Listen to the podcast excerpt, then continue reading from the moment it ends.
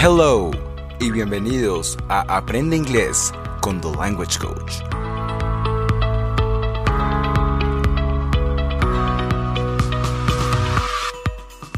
Un espacio para aquellos que quieren mejorar su inglés, mejorar su gramática, su pronunciación, vocabulario, expresiones idiomáticas, phrasal verbs, you name it.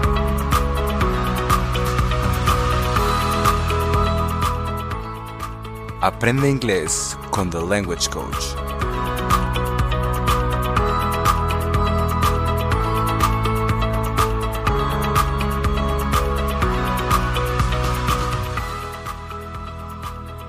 En el capítulo de hoy, charlas con Erin, nivel 2.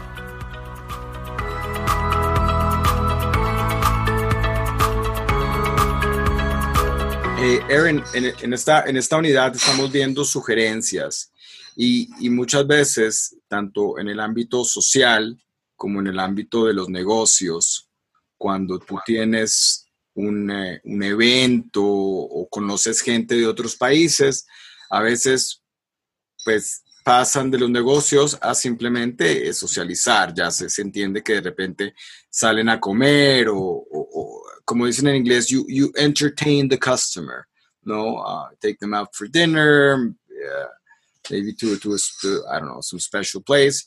Pero pues siempre se pregunta, ¿qué, qué lenguaje utilizarías para preguntar antes de esto? Yeah, I would say, um, would you guys like to go to dinner tonight? Or how about we grab dinner? Ujú. How about we grab Um, dinner? Y what if they ask you the same question? ¿Qué responderías si te hacen a ti la misma pregunta? Mm, yeah, I would say that's a great idea or sounds good to me. Ujú. Or yeah, yes, sounds perfect. sounds perfect. Uh, what if you want to decline? Si tú quieres decir que no de una manera polite, de una manera, digamos, educada, ¿qué, qué, qué, qué le recomiendas a, a, a nuestros oyentes que utilicen como frases? Mm, yeah, I would say something positive and then decline. So something like, that's a really good idea. I just can't go tonight. Or that's a really good idea, but tonight doesn't work for me. Okay. Or your suggestion sounds good, but I'm afraid I can't. Yeah, I'm afraid I'm engaged somewhere else. I have a previous commitment. Tengo ya una, una, una reunión previa. What about in polite ways of, of saying this? Yeah, you could scoff. You could be like, ugh, no, I don't like that. Or, ugh, that's a terrible idea. Mhm. Or, what a bad idea. What an awful idea. No, I don't feel like it. Yeah, No.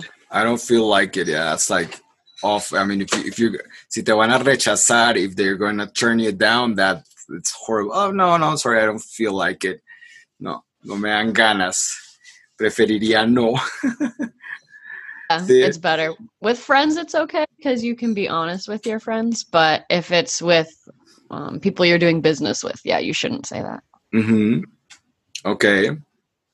Ahora, mira, hay una expresión, eh, hay una expresión eh, en inglés que es ah, icing on the cake, ¿no? Eh, que quiere decir como la, el pastillaje en el pastel.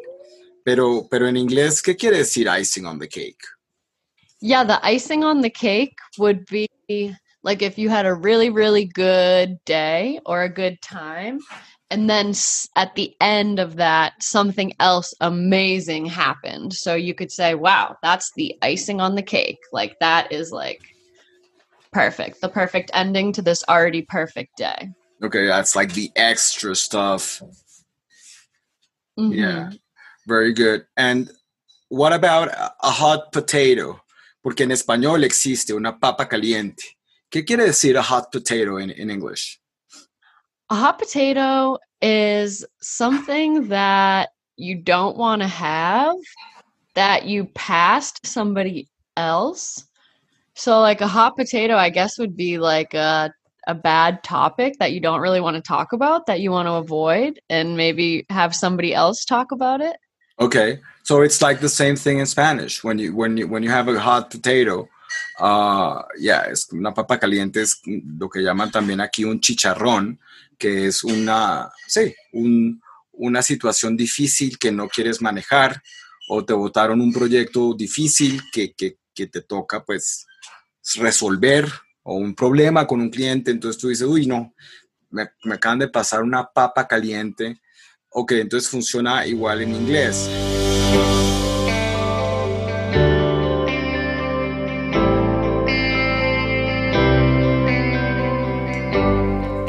Seguimos en charlas con Erin. Vamos a ver expresiones que de repente quieren decir que estoy en un problema. I'm in a pickle. Um, this one is, is very British, but but still, uh, I, I've heard a lot of people in the U.S. Uh, say it as well. También he escuchado a mucha gente en los Estados Unidos utilizar esta expresión. I'm in a pickle. Mm. ¿ok? Ah, a pickle es un pepino encurtido, entonces uno decir estoy en un pepino encurtido en español no, no nos dice nada, pero, pero ¿qué quiere decir I'm in a pickle? Yeah, if you're in a pickle, it means that you're stuck in between making um, two decisions and they're both kind of bad, or you're stuck in between two people. You're in a tough, a tough situation. So in baseball, um, players, batters, and or runners can get in a pickle, and that's when they're stuck in between. Say they were on second, going to third, and then they're stuck in the middle. That's stuck in a pickle, literally in baseball. Okay, yeah, so basically you're in a problem. Sí, estás como en un problema, estás como en una encrucijada. Estás como en una encrucijada. Está muy bien, está muy bien. Um, hablemos un poquito de ropa, ¿no? Ah, por ejemplo, ¿qué tienes puesto hoy? What am I wearing hoy today? Yeah, What am I correct. wearing hoy? What am I wearing hoy? Yeah, hoy. Today, I'm wearing a classic black waffle tee um, and some sweatpants, some gray Oh, nice. sweatpants.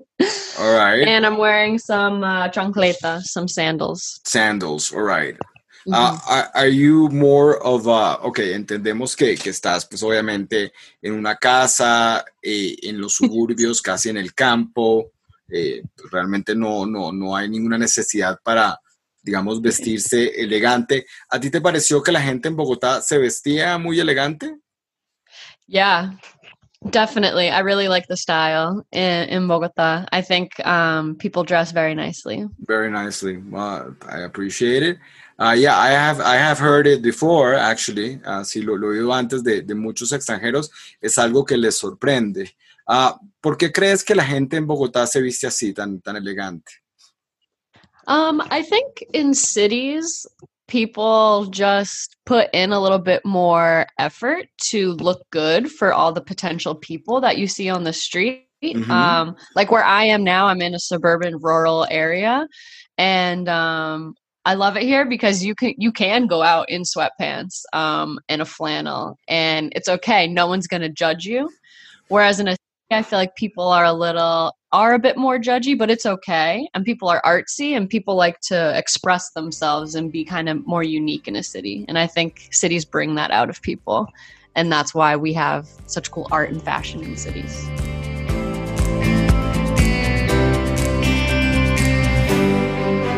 Continuamos las charlas con Erin analizando un poquito de vocabulario sobre tecnología, camping, wifi, etcétera, etcétera. Eh, Erin, tú dijiste que te ibas camping eh, la próxima semana, Ah, pero estamos hablando de que, de que de repente tenemos, pues hoy en día con tantas cosas digitales, ¿qué, qué cosas digitales o qué cosas electrónicas te estás llevando independiente de que te vayas camping? What technological advices will I bring with me to go camping? devices yes uh, yeah like are you going to take your pc for example uh, would you take a digital camera or a, a desktop or, or Yes, gonna- gotcha. Um, well, I don't have a desktop computer. Um, I have a laptop, so I Mhm. will my laptop with me for sure. I have a little hotspot device, so that will get me um, data or Wi-Fi while I'm in the woods, hopefully. Ujú. Um, and I do have a digital camera um, that I haven't really used since high school, but maybe I should bring it with me to the woods because my phone storage is actually getting quite full. Um, and I will have to delete some apps in order to have more um, storage for pictures. So maybe I will use my digital camera. That could be fun. That could be fun. That could be fun. It's true. Uh, do you think that camping places have Wi-Fi nowadays? ¿Crees que los lugares de camping tengan acceso a Wi-Fi hoy en día?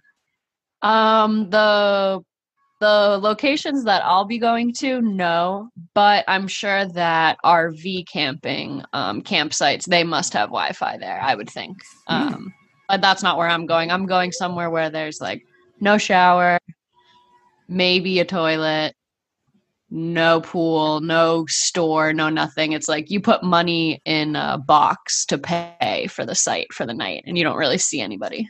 Oh, okay. Yeah. It- It's they just trust you to do it. Confían en que lo hagas y okay. So there there there might be bears. Oh yeah, there are um the dumpsters for the trash. There it's like a three-step opening um system. So you have to take undo the carabiner, then take out this like metal lock thing and then you can open the trash. Because yeah, there are a lot of um black bears. Wow. Okay.